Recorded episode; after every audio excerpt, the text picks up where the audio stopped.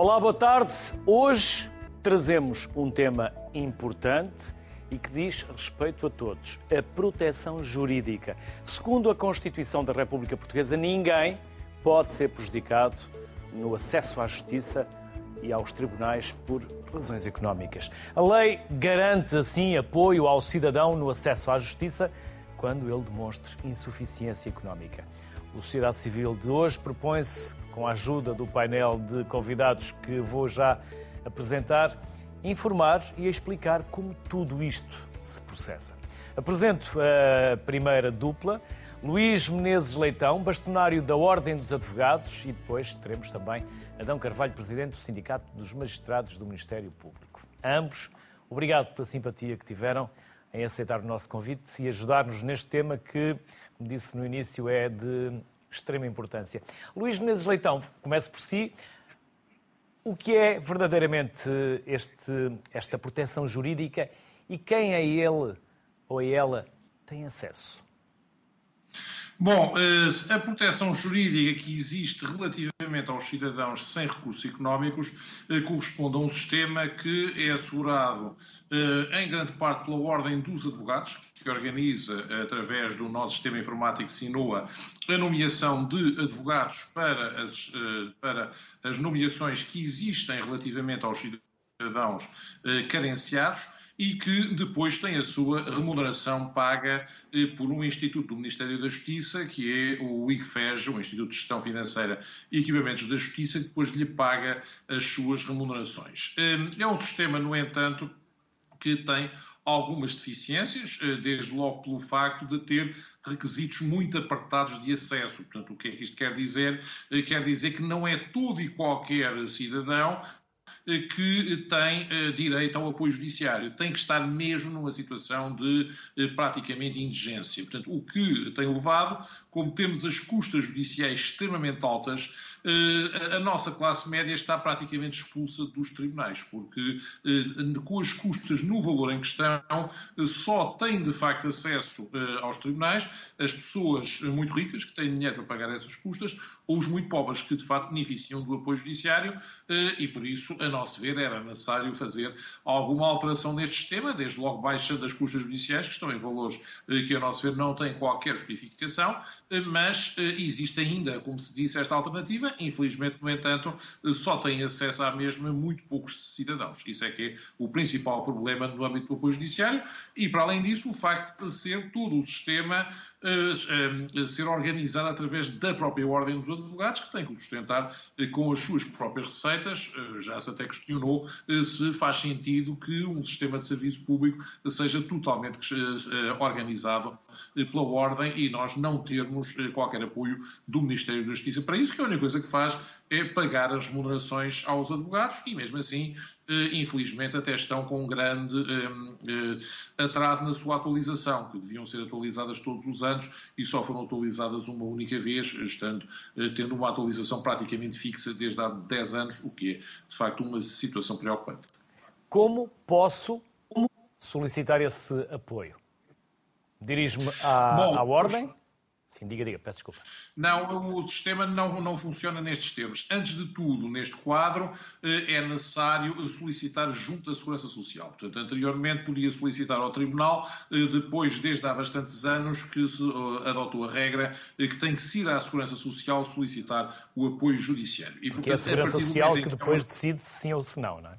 Exatamente, é a Segurança Social que decide sim ou se não, e em grande parte das vezes decide que não. Portanto, ou seja, interfere o pedido de apoio judiciário, noutras, eh, noutra altura eh, diz que sim, e nessa altura, quando temos esses requisitos estabelecidos, nós temos duas hipóteses para instaurar uma ação. Ou pagamos as custas, que é através de um documento que se chama o DUC, e que sem isso o processo não pode entrar, ou então fazemos a demonstração de que foi requerido o apoio judiciário junto à Segurança Social. Aí a ação já pode entrar com essa indicação, mas depois fica a aguardar a decisão decisão da Segurança Social sobre o assunto. Se a Segurança Social inferir, eh, terá que, para a ação seguir, terão que ser pagas as custas. Portanto, é esse o, o, o problema que existe no funcionamento deste sistema. E se eu tiver direito uh, a esse apoio, também tenho deveres?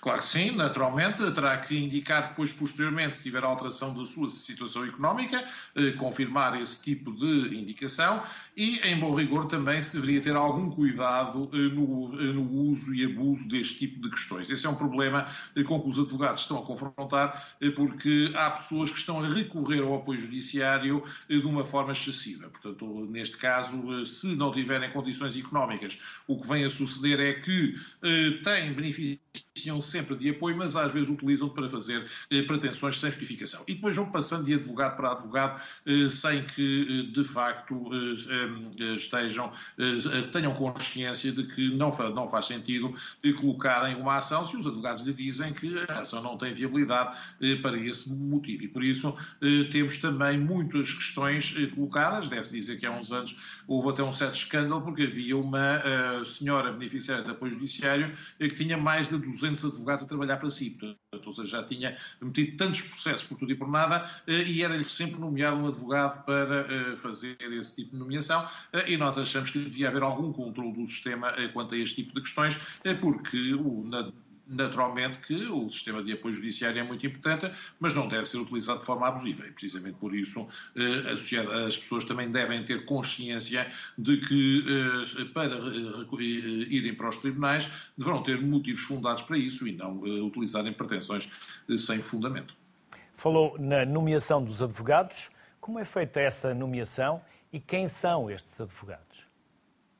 Repare, todos os anos eh, nós uh, abrimos concurso para uh, o que nós chamamos uh, trabalho no CADT, portanto, no Sistema de Acesso ao Direito e aos Tribunais.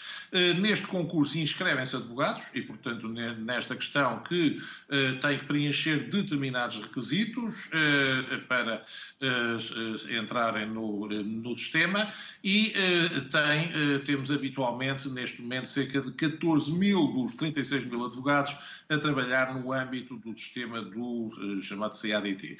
Depois, o que sucede para se poder repartir pelos advogados de forma uh, equitativa, uh, o que vai ocorrer é que as nomeações são feitas pela ordem através de escalas. Portanto, o que significa, neste caso, que os advogados vão ser nomeados consoante a sua inscrição e é-lhes indicado que têm que estar em determinados sítios para atender determinados processos. Há alguns casos em que, relativamente a processos mais urgentes, designadamente aqui em algumas comarcas, em que os advogados têm também que estar de escala para, por exemplo, atender em algumas eh, situações pessoas que eh, foram presas e, portanto, precisam de uma assistência imediata. Isto normalmente acontece junto do campo da justiça e, nesse quadro, está lá um advogado já de prevenção para esse efeito. Nos outros casos, os, advogados recebem o processo que lhes é nomeado, atribuído pela ordem, e depois têm a sua remuneração, uma vez colocada, paga pelo Instituto de Gestão Financeira e Equipamentos da Justiça. Luís Menezes Leitão, já voltamos à conversa. Vou só chamar o Adão Carvalho também para, para, para, para intervir. Adão Carvalho, podemos estar uh, aqui a falar, uh, e volta e meia dizemos isto, mas uh, gostava de ouvir da sua boca se é correto, correto dizer-se que temos uma justiça para ricos e uma justiça para pobres. Infelizmente, podemos dizer que tendencialmente é porque porque quem tem possibilidades económicas pode uh, usar e abusar do sistema de justiça, porque uh, o valor das custas judiciais não é qualquer entrave a recursos até abusivos. Quanto às pessoas que têm poucos recursos económicos e atendendo a que a lei de apoio judiciário, de facto, estabelece para a presunção de insuficiência económica um valor que é manifestamente desajustado, estamos a falar de pouco mais de 300 euros como rendimento de um agregado familiar para ter direito a total eh, isenção eh, de pagamento de custas. Eh, e este valor é manifestamente é inferior ao próprio salário mínimo, é o valor calculado para o agregado familiar, evidente, o apoio judiciário só está acessível a quem de facto vive já no, no, no limite da indigência, de quem não tem quaisquer rendimentos.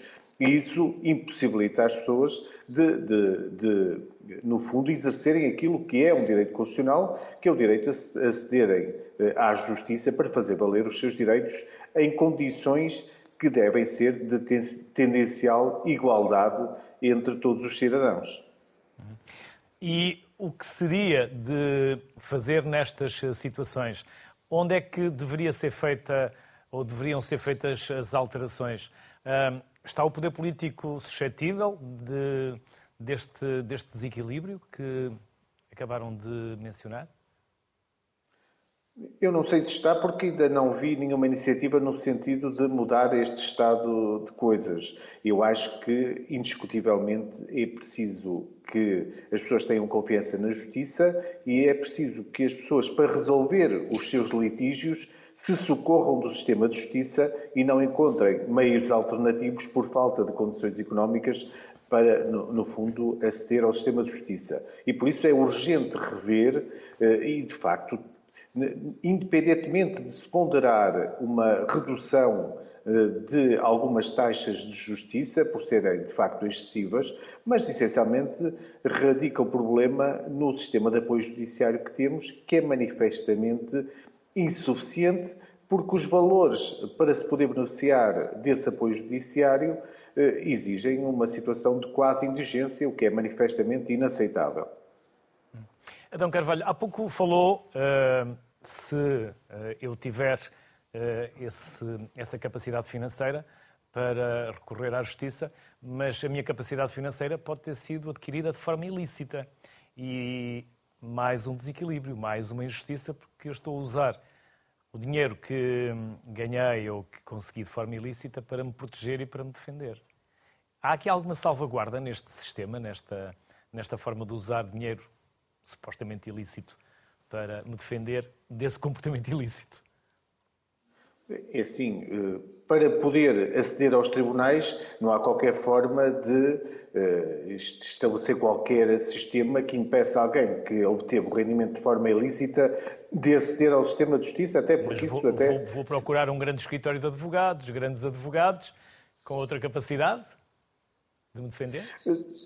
Indiscutível, eh, mas eh, existem é, outros meios que o Estado tem cada vez tornar mais efetivos, que é, no fundo, de fazer incidir a justiça sobre eh, a ilicitude do comportamento que originou esses rendimentos e usar os meios que também estão previstos na lei, designadamente garantindo a perda ampliada de, dessas vantagens ilícitas que o sujeito adquiriu. Agora, também não pode ser privado por esse facto do acesso ao direito, porque o sistema de justiça, para obter o seu equilíbrio e para ser efetivamente justo, eh, não pode discriminar entre as pessoas que acedem ou não ao direito. Até Agora, é uma presunção essa... de inocência, não é?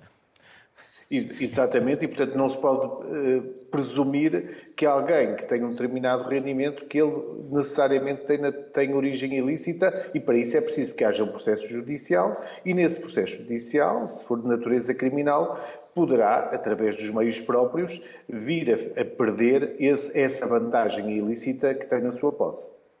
Luís Menezes Leitão, estas conversas não são de agora, estes problemas e estas questões não são novas. Quantas vezes já conversaram com os decisores políticos, com quem tem esse poder de legislar, e que respostas, que reações vocês recebem sempre que colocam estas questões? Isto muitas vezes na conversa com os decisores políticos é que de facto o que temos visto é que a última palavra eh, costuma caber ao Ministro das Finanças, que é quem tem eh, de facto o controle orçamental. Eh, por vezes vemos muita dificuldade, designadamente com quem gera o Ministério da Justiça, de conseguir de facto libertar as verbas que são necessárias ao funcionamento adequado do sistema. Eu costumo dizer que acho que o Ministério da Justiça Justiça tem um problema que é, de facto, as enormes receitas que gera em termos de receitas próprias, o que leva a que fique bastante esquecido no Orçamento de Estado, porque estas custas judiciais, como se disse, são uma receita muito grande, há também uma receita muito grande resultante dos emolumentos eh, dos registros e, eh, por esse motivo, eh, o que se tem vindo a verificar é que se espera um pouco que o Ministério funcione com base nas suas próprias receitas. E aí há muita dificuldade querem reduzir as custas judiciais, querem eh, alterar o acesso ao, sistema de acesso ao direito em, para, em, em, ordem a tornar mais acessível aos cidadãos, porque isso implica, como se calcula, menos custas judiciais. Eh, temos notado muito essa resistência e, por isso, eh, temos visto como um problema complexo no haver este subfinanciamento crónico do Ministério da Justiça, que não se verifica apenas neste quadro do apoio judiciário. Faltam também magistrados, faltam procuradores, temos uma falta de mil funcionários. Tudo isto é muito problemático para o funcionamento da nossa justiça. Por isso, como se disse, nós achamos que antes de tudo deveria haver uma profunda reforma orçamental do Ministério da Justiça que não o tornasse tão dependente do Ministério das Finanças para podermos, eh, de facto, conseguir resolver este problema. Adão Carvalho, Adão Carvalho. diria que a própria Justiça, e não estou propriamente a falar do Ministério da Justiça, poderia e deveria ter uma maior capacidade de gerir o orçamento que é atribuído à Justiça? No nosso entendimento e no que respeita ao Ministério Público, nós defendemos que o Ministério Público devia ter autonomia financeira, exatamente para não estar dependente para o exercício das suas funções de, eh, daquilo que é a boa vontade política, eh, quer ao nível do Ministério da Justiça, mas neste caso, essencialmente ao nível do Ministério das Finanças, eh, e, e como tem acontecido, com cativação de verbas que são essenciais para que o próprio Ministério Público possa funcionar. E, e, portanto, isso sem dúvida era um caminho essencial até para garantir a própria autonomia e independência do Ministério Público. Concorda? Luís Menezes Leitão, que a Justiça devia ter mais poder para gerir o seu próprio orçamento? Sim, claramente. Neste momento nós temos uma Justiça muito dependente, de facto, do Ministério das Finanças e, e parece-me essencial também a tutela da autonomia do Ministério Público e, nesse aspecto, a autonomia financeira também parece um vetor importante para este efeito, eh, porque, efetivamente, nós temos, de facto, os Conselhos de Superiores Magistraturas e no Ministério Público, mas depois temos, eh, essencialmente, o controle orçamental a ser feito, que é já nem digo pelo Ministério da Justiça, pelo Ministério das Finanças e, como aqui foi salientado, até pelo sistema das cativações que, eh, que tem sido problemático para este efeito. E precisamente por isso, eh, mas em qualquer caso, para que o sistema possa funcionar, nós achamos que é essencial que eh, estas custas sejam reduzidas e alargado o sistema do acesso ao direito. Porque assim nós estamos a expulsar os cidadãos da justiça. E depois a resposta que é dada e que nos parece muito pouco uh, adequada, uh, quer dizer, não, eles que, se, que tratem do assunto em meios alternativos de resolução de litígios ou em julgados de paz. Ainda agora vimos esta proposta vinda do Governo, em que até pede que as heranças e a regulação do poder paternal seja tratado nos julgados de paz, o que achamos completamente inconcebível, uma vez que são das situações mais dramáticas para as pessoas eh, e, portanto, devem ser tratadas adequadamente nos tribunais. E daí me parece importante que, de facto, não entremos nesta situação de procurar deixar os assuntos importantes fora dos tribunais. Voltando à proteção jurídica, Luís Menezes Leitão, os estrangeiros também têm acesso a este apoio? Sim, se tiverem cá em Portugal, têm direito à proteção jurídica, naturalmente. Isto é acessível a todos os cidadãos. Tem que ter naturalmente, porque pode ocorrer até muitas situações que afetam estrangeiros, designadamente um problema laboral, se cá estiverem a trabalhar, um problema familiar, e, portanto, também têm direito, naturalmente, à proteção jurídica. Devo dizer que, num caso particular dos refugiados ucranianos, que aqui chegaram e numa situação absolutamente dramática, nós até criámos na própria ordem um sistema de advogados pro bono para fornecer ajuda voluntária sem passar por todas estas regras da segurança social, uma vez que estamos aqui a ter problemas que, com que o país não estava preparado, designadamente, por exemplo, chegam cá crianças fugidas da Ucrânia eh, que não vêm com os pais, que vêm com, eh, com outros familiares ou, eh, ou mesmo outras pessoas a quem os pais as confiaram e que é complexo regular a situação com as intervenções que podem haver no quadro das Comissões de Proteção de Menores relativamente a este tipo de nós, por isso até nós fizemos algum esforço, a pedido da Associação dos Advogados da Ucrânia, eh, para que eh, se fosse permitido ter nos Serviços Estrangeiros e Fronteiras os advogados pro bono, que eles estão a trabalhar eh, em benefício dos refugiados ucranianos, sem cobrar qualquer remuneração e completamente e sem entrar neste sistema de acesso ao direito, o que torna a situação ainda mais uh, adequada uh, neste quadro de solidariedade específica para esta situação dramática que está a ocorrer com os refugiados ucranianos. E para quem chega ao aeroporto para os estrangeiros que também chegam aos nossos aeroportos?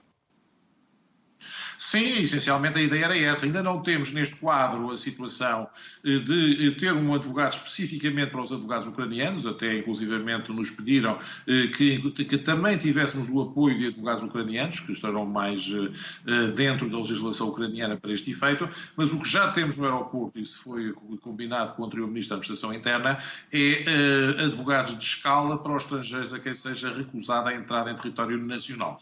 Porque Tivemos a situação dramática com o cidadão ucraniano eh, Yor Omeniuk, que, como sabem, eh, morreu nas instalações dos Serviços Estrangeiros e Fronteiras, e desde então que se procurou assegurar que ele tivesse, qualquer pessoa que aqui chegasse, eh, tivesse, fosse recusada a entrada, o, o, apoio de um advogado, e nós temos neste momento advogados nas instalações do, do que podem ser chamados sempre que alguém veja recusada a entrada em território nacional. Adão Carvalho, e vocês também têm algum programa, algum apoio, alguma iniciativa de apoio aos refugiados, a quem chega, por vezes em circunstâncias, como sabemos, tão dramáticas e tão frágeis? O Ministério Público eh, tem sempre um sistema de atendimento a quem se dirija aos serviços do Ministério Público permanente e que pode dar ajuda, embora eh, essencialmente essa tarefa, do ponto de vista do apoio eh, jurídico para tratar de questões eh, dessa natureza eh, é uma, é uma área que compete aos advogados e o sistema de apoio judiciário tem que permitir que esses cidadãos possam socorrer-se de um advogado e, e, nas áreas essenciais que contendem com os seus direitos, designadamente a sua liberdade, uh, efetivamente, independentemente da sua situação económica, uh, que todos, todos têm direito a ter um, um advogado que assegure a sua defesa, quer no caso sejam objeto de um processo de crime, quer sejam de um processo de natureza de estrangeiros, que seja instaurado por causa de estarem em situação ilegal em Portugal, e isso é garantido através de, de,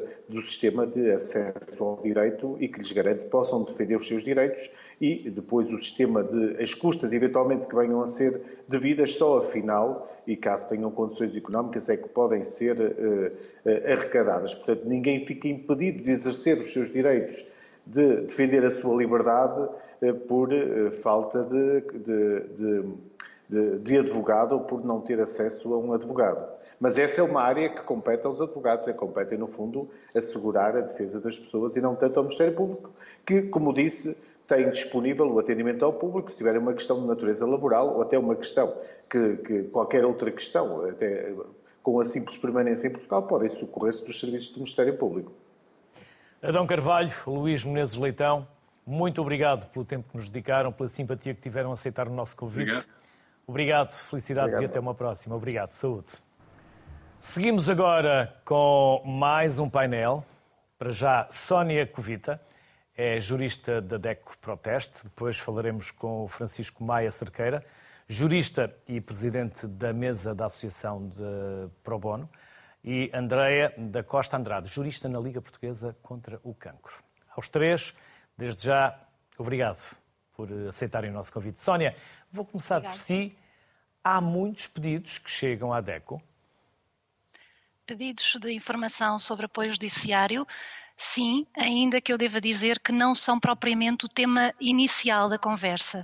Ou seja, na prática, os consumidores contactam-nos porque têm problemas normalmente relacionados com consumo, com telecomunicações, por exemplo, isso é muito comum, ou com problemas, agora chega ao verão, com viagens organizadas e, obviamente, a, pergunta que se segue quando percebem que não vão conseguir resolver, se calhar, a bem, com a empresa, com a entidade, é se isto for para tribunal, quanto é que eu vou pagar? E aí é claro, a pergunta surge sempre, porque as pessoas têm imensa dificuldade, começam logo na prática a fazer contas, a perceber, eu se calhar não vou conseguir ir para tribunal, não vou conseguir exercer os meus direitos, porque é demasiado caro. E, portanto, eh, fazendo contas, vou optar por deixar cair uh, uh, o meu pedido, algo a que eu até sei que tenho direito e que está devidamente fundamentado, mas a verdade é que não consigo uh, suportar uma ação judicial e, portanto, começam logo a fazer esse tipo de exercícios e a dizer que se isto tiver que avançar, o melhor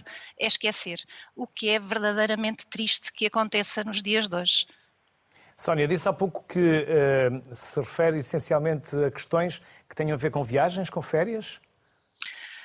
É assim, nós, enquanto Associação de Defesa de Consumidores, é óbvio que os consumidores nos contactam sobretudo para problemas relacionados com a matéria de consumo. E, portanto, eu posso lhe dizer que se calhar a grande percentagem que temos será de telecomunicações, reclamações nessa área, mas também, e é um exemplo, com questões com compras, com compras de, de, de, de produtos que não correm bem, com agora, eh, na altura do verão, com problemas com agências de viagens, portanto, há toda aqui uma panóplia de, reclamações e de problemas com este tipo de empresas que, obviamente, as pessoas nos contactam a nós, DEC Proteste, para tentar ajudar a, a resolver.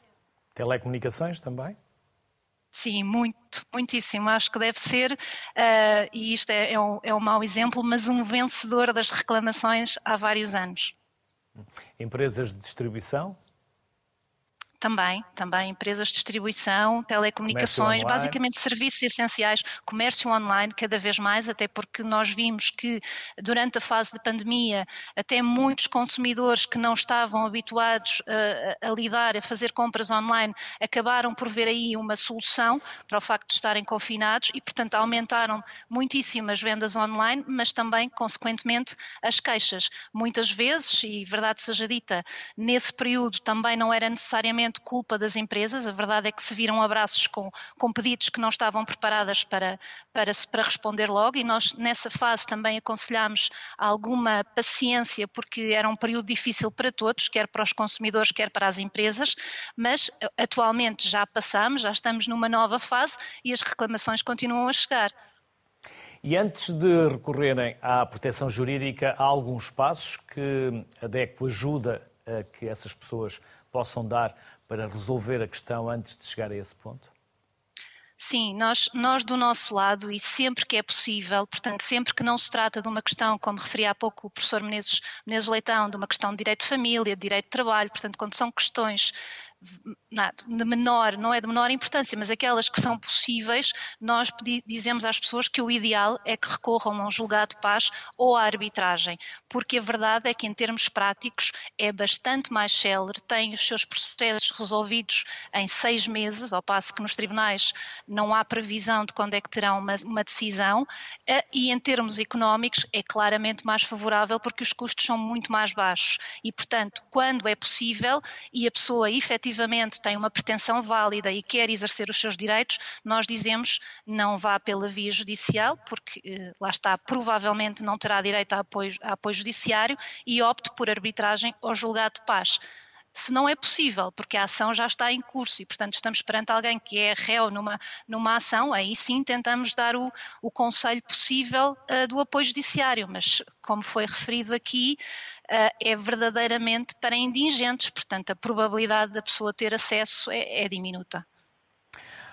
E, Sónia, depois quando a pessoa é levada a requerer essa, essa proteção jurídica, vocês acompanham ou só sugerem a saída à Segurança Social ou depois vão acompanhando o processo?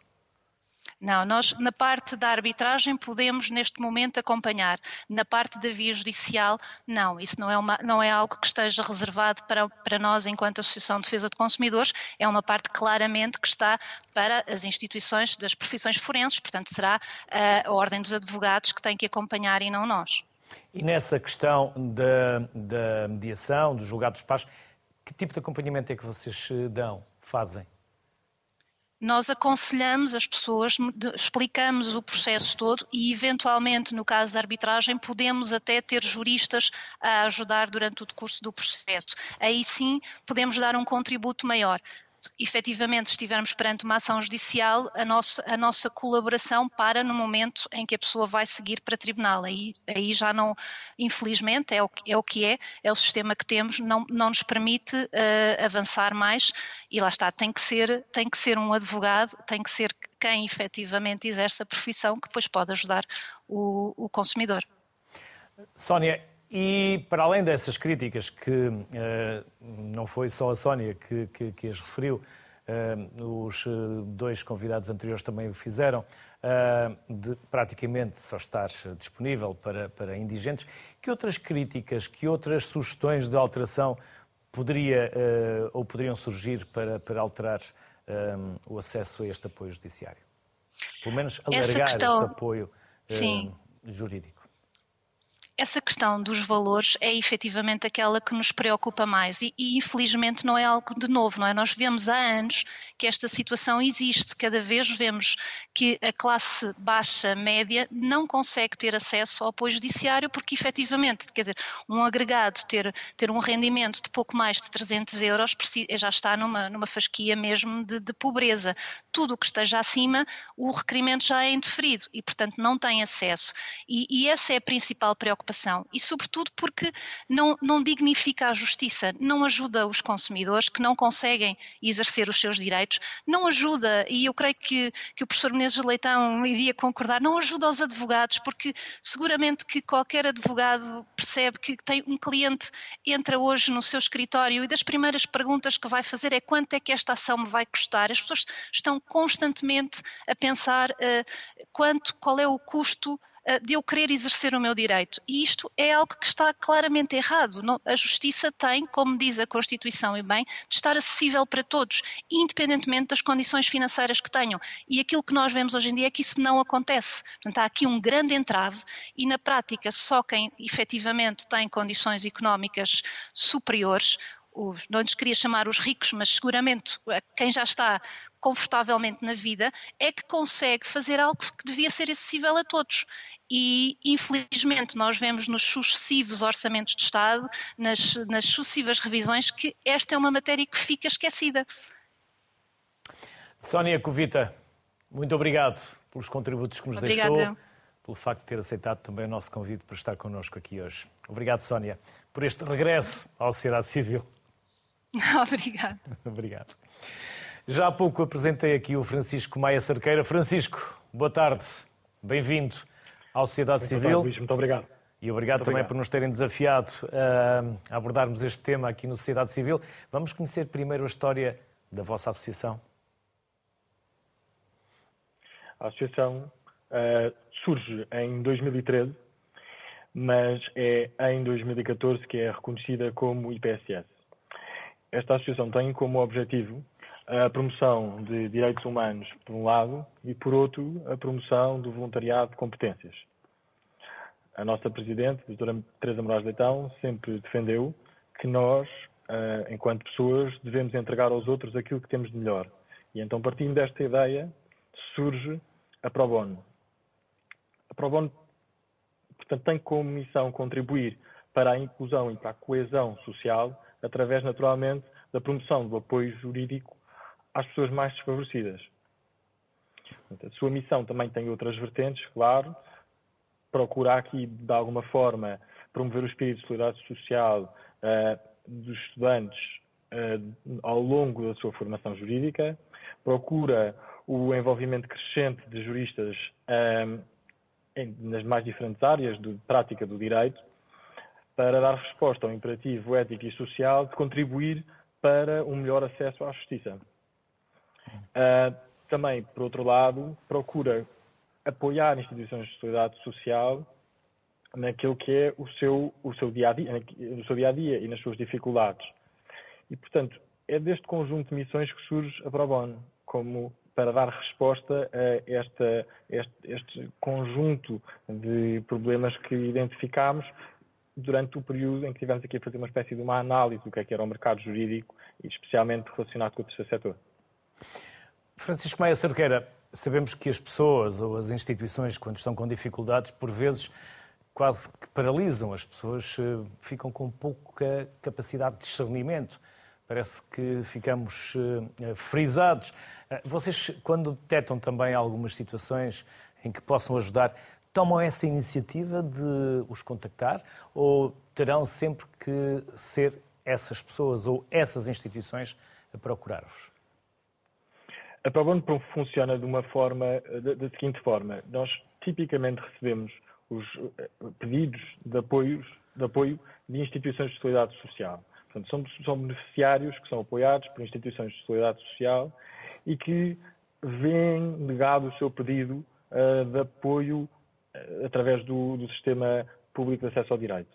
E, portanto, contactam instituições de solidariedade social que eventualmente nos contactam a nós. Claro, tipicamente também, também acontece, ou, ou melhor, também acontece, nós temos contactos diretamente por, por, por, por pessoas individuais. E nessas situações, aquilo que nós fazemos, recomendamos uma instituição nossa parceira que possa, de alguma forma, atestar a situação em que aquela pessoa está efetivamente e, no fundo, ajudar-nos a determinar se aquela pessoa tem, de facto, uma carência. Quantos casos vocês intermediaram nestes últimos anos, desde que, desde que nasceram, desde que nasceu a associação? Desde que a associação nasceu, eh, já recebemos mais de 800 casos e já e neste momento contamos com cerca de 650 casos que já foram arquivados e temos mais ou menos 180 ativos. Para também lhe dar uma estimativa, durante o último ano uh, recebemos cerca de 100 casos e 70 dos quais tiveram uh, um advogado que manifestou interesse em ajudar a, na resolução do problema jurídico desse beneficiário. E quantos voluntários vocês tiveram até agora? Os voluntários são mais que muitos, eh, porque nós temos duas, duas qualidades de voluntário. Temos os voluntários que trabalham no nosso núcleo duro e que entregam semanalmente três horas da sua vida para ajudar a Probono nos trabalhos mais administrativos. E neste momento o nosso núcleo duro é composto por nove pessoas, nove alunos de direito, na verdade. E depois temos um, um, nem sei neste momento precisar de números, mas sei que são mais de 1.500 alunos inscritos como voluntários e esses alunos procuram apoiar ativamente os advogados que aceitam uh, resolver ou, ou, prestar assessoria jurídica a beneficiários uh, nas, nas tarefas que envolve a resolução desses mesmos problemas. Francisco, e vocês estão só em Lisboa ou estão noutros pontos do país? Estamos em Lisboa e no Porto. Uh, temos o, o, nosso núcleo em si, a nossa sede é em Lisboa e depois tentamos, uh, através das parcerias que temos com faculdades de Direito, estar mais perto uh, de outras áreas que não sejam necessariamente a capital. Na verdade, vocês são uma plataforma. Se eu me quiser disponibilizar para vos ajudar, eu, alguém que possa verdadeiramente uh, ser útil, como deve fazê-lo? Através do nosso site uh,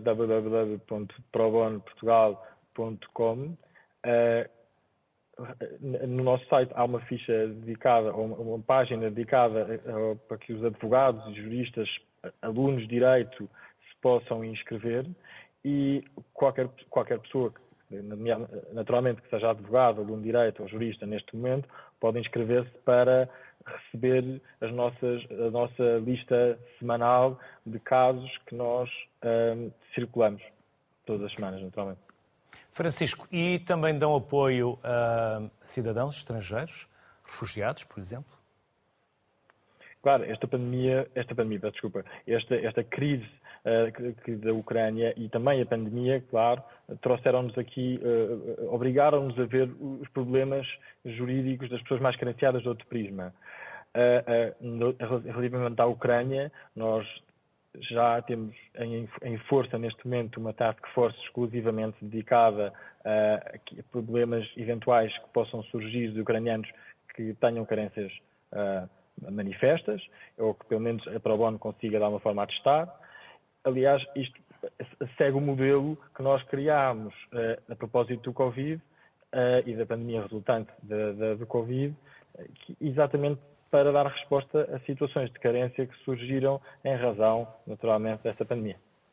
Francisco, também concorda que, no vosso caso, é uma forma de dar à sociedade um retorno daquilo que ela também vos deu, porque não devia ser uma atitude voluntária, devia ser quase uma obrigação uh, de todos contribuírem? Exatamente, esse, esse, esse, é o entendimento da ProBono. Uh, o legislador, quando determina os critérios objetivos do apoio, do acesso ao, ao, ao apoio do, do, sistema público acesso ao direito, tem que ser objetivo. E essa objetividade deixa naturalmente muitas pessoas de fora. E isso, na, na visão da ProBono, é um convite à sociedade civil para intervir e para vir então entregar o seu tempo, e lá está aquilo que tem de melhor, as suas competências, a, a, em prol de quem mais precisa. Esse é o nosso entendimento. Uh, não restam dúvidas, portanto, que esses limites objetivos que o legislador determina deixam pessoas que estão que aliás, como foi aqui referido pelo Sr. Ordem dos Advogados e pelo Sr. Presidente do Sindicato dos Magistrados do Ministério Público, em situação de indigência. E, portanto, isto deve ser um convite a que as pessoas que têm estas competências acedam a ajudar quem mais precisa. Não só num tempo de pandemia, não só tempo de pandemia, nem só num tempo eh, de uma crise como a guerra que vemos hoje na Ucrânia, mas também no seu dia a dia, porque as pessoas que têm carências têm carências sempre. Portanto, que, esta, que este momento difícil que a Ucrânia passa, passa sirva de mote para que as pessoas ajudem não só hoje, mas sempre. Francisco, também vos aparecem casos de, por exemplo, violência doméstica ou outras eh, de relações de vizinhança ou de eh, consumo? Os casos que recebemos são os mais variados.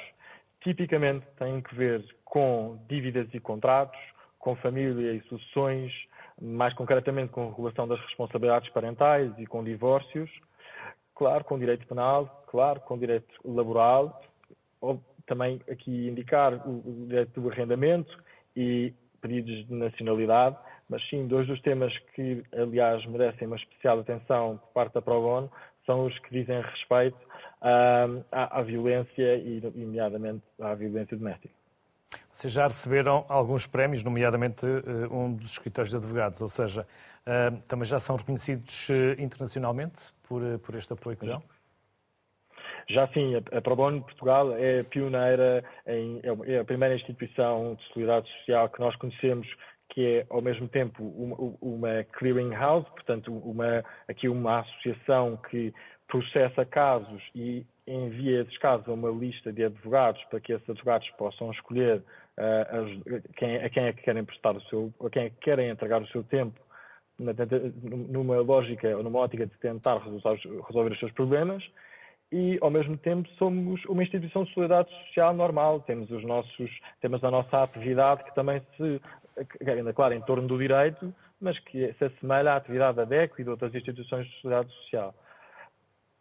Francisco, recuperando ainda aquela questão da responsabilidade social que falava há pouco, daquilo que vocês dão, que em muitas circunstâncias quase devia ser uma, uma obrigação nossa enquanto sociedade, uh, sentem também que quando dão, muitas das vezes acabam por receber mais do que aquilo que deram, em experiência, em reconhecimento e em própria satisfação enquanto seres humanos. E no crescimento que isso também vos eh, provoca enquanto pessoas e enquanto profissionais.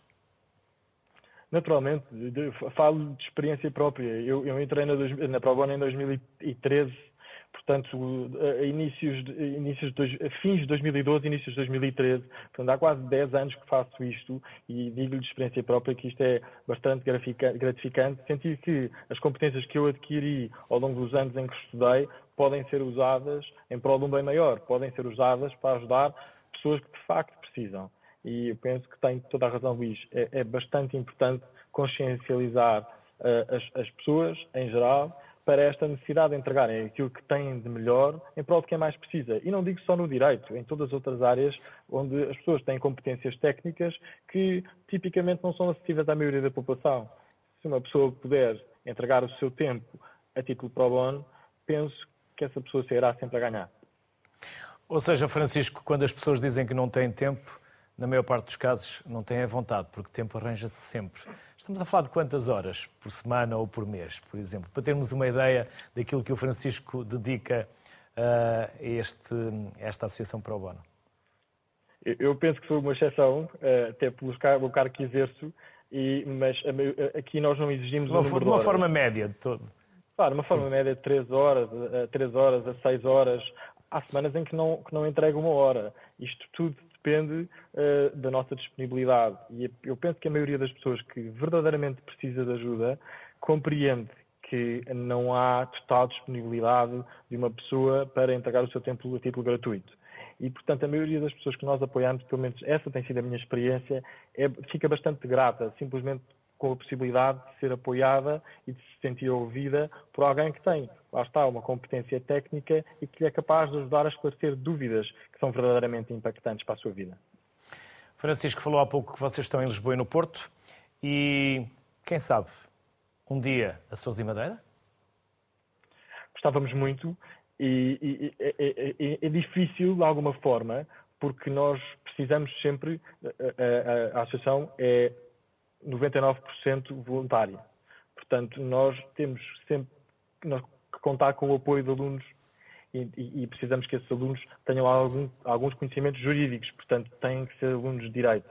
E, portanto, não temos ainda em número suficiente uh, pessoas nos Açores ou na Madeira que tenham manifestado interesse em trazer a associação para uma das ilhas. Agora, fica, fica o convite, naturalmente, aproveito, uh, para convidar qualquer advogado, uh, advogado estagiário ou mesmo jurista que tenha interesse nesta área e que gostasse de participar e levar até ou, aos Açores ou à Madeira a Probono, a contactar-nos. Ou seja, Francisco Maia Cerqueira, mais do que um convite ou uma sugestão, é quase uma intimação de responsabilidade social, enquanto sociedade civil, de prestar esse apoio à comunidade. Francisco Maia Cerqueira, a si e a todos os que fazem parte da vossa associação, bem-ajam, parabéns, felicidades. Muito obrigado, Luís. E obrigado. Um sincero obrigado à sociedade civil. Obrigado, Francisco. Agora, Andreia da Costa Andrade. Olá, Andreia. Boa tarde. Tens estado Olá, a ouvir a nossa tarde. conversa. Vamos agora falar. Pelo menos do segundo painel. do segundo painel, sim. Só temos quatro vias disponíveis, não conseguimos pôr todos ao mesmo tempo a ouvirem-se. Uh, Andreia, vamos conhecer uh, como funcionam vocês uh, na, na Liga Portuguesa contra o Cancro. A Liga Portuguesa contra o Cancro é uma instituição que uh, dispensa apresentações, é uma instituição bastante enraizada na, na, sociedade e reconhecida pela sua atividade na defesa dos direitos dos doentes oncológicos. O apoio jurídico é que já é outra coisa, já é uma unidade dentro da, da Liga que presta apoio jurídico, esclarecimento, consulta jurídica aos doentes oncológicos relativamente aos aspectos jurídicos da doença aos doentes, Portanto, só, aos só, sobreviventes só relativamente à doença. e aos familiares. Só relativamente Exatamente. à doença, não a outros aspectos das suas vidas? Não, não a outros aspectos das Nem suas vidas. Nem que estejam Portanto, indiretamente ligados?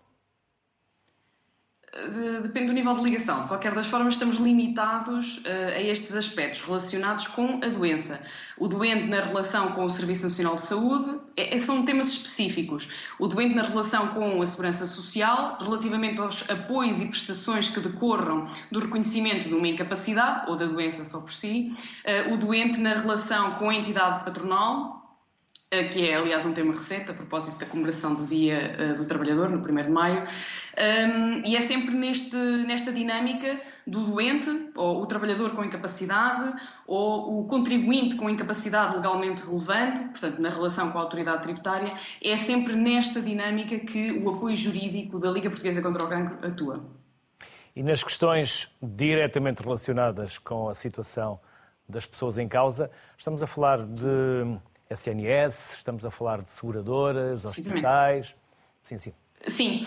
Estávamos a falar, exatamente, eu, estava a referir as várias instituições e pode ter transmitido, posso ter transmitido esta ideia de que se tratam sempre de instituições do Estado ou instituições públicas, pessoas coletivas públicas. Público e não, não se privado. trata sempre Sim, na verdade há também uh, o aconselhamento em áreas de relação privada, nomeadamente com instituições de crédito e com seguradoras. Uh, pode suceder que, um, ehm, as, claro, as instituições privadas também, as entidades patronais, eh, no fundo, a nossa, a nossa intervenção serve como formação, ou tem um caráter informativo. O objetivo é esclarecer do âmbito, do enquadramento legal da situação concreta. É, é, no fundo, uma mediação, talvez um esclarecimento, uma orientação para os doentes, que já se encontram por si numa situação de grande vulnerabilidade e desorientação.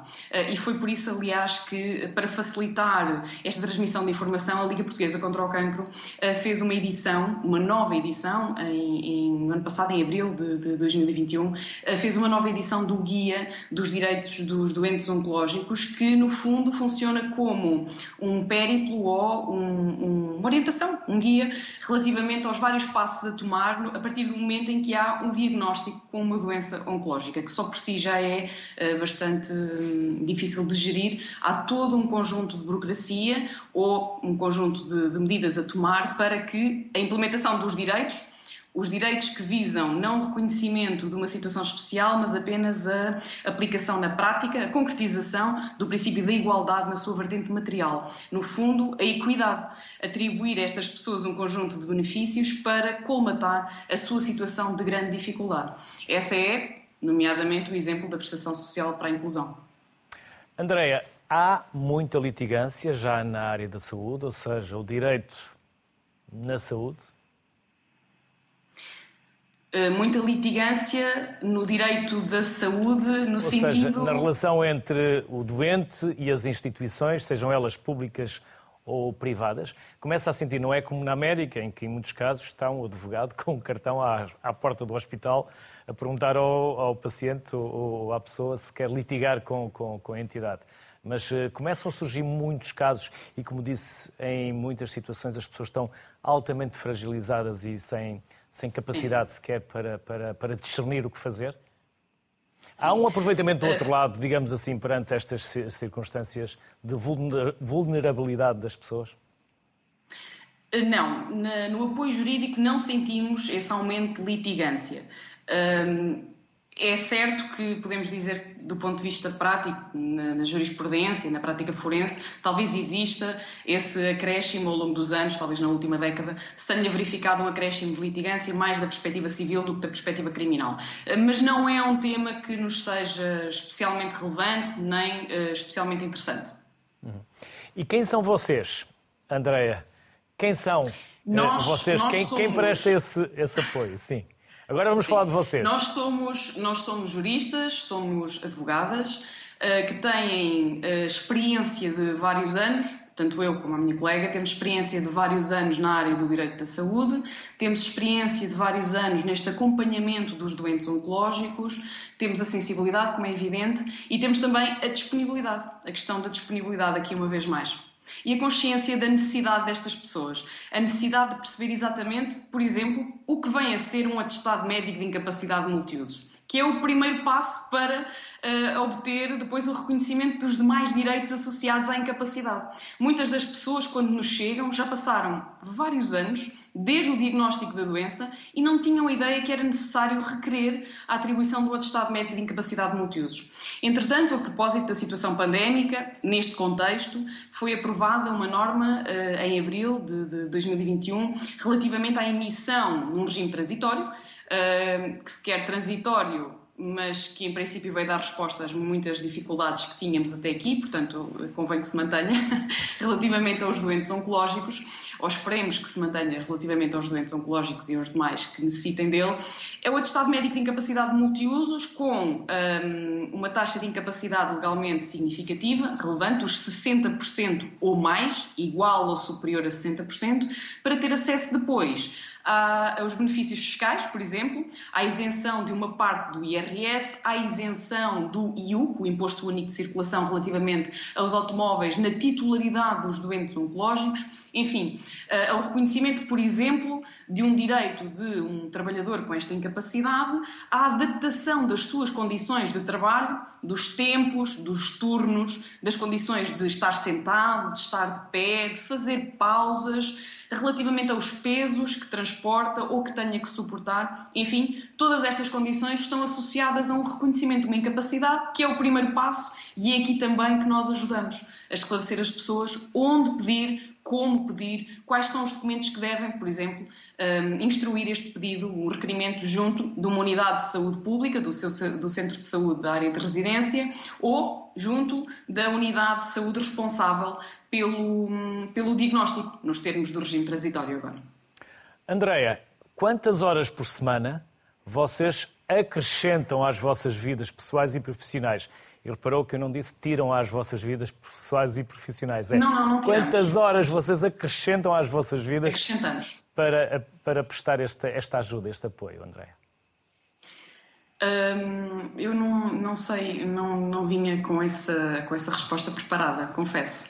Uh, porque não tenho, não tenho mais pequena ideia. Uh, nós dedicamos muitas horas uh, à Liga, dedicamos muitas horas a estas pessoas que necessitam verdadeiramente de esclarecimentos. Podem ser questões pequenas, questões simples, perguntar onde peço, como faço, esta norma aplica-se ao meu caso, ou faz sentido ou não eu falar disto à minha entidade patronal, ou faz sentido ou não eu pedir às finanças a isenção relativamente a este, a este imposto.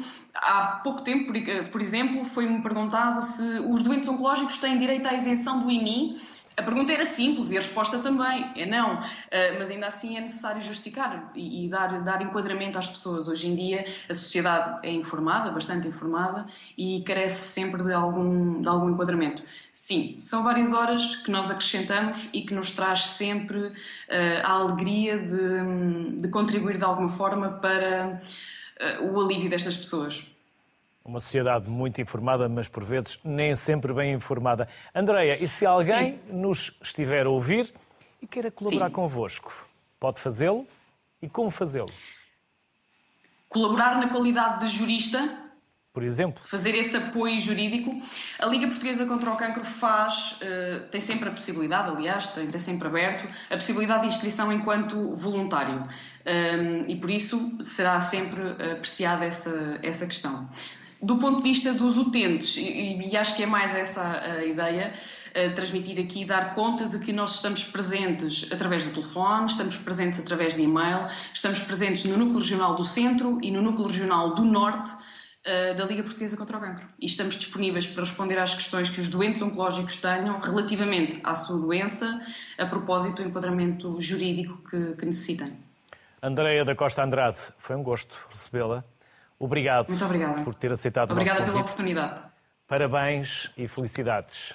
Até uma próxima. Obrigada, muito obrigada. Obrigado. Até breve.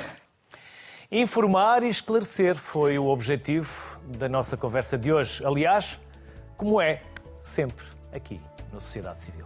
Boa tarde, saúde para todos.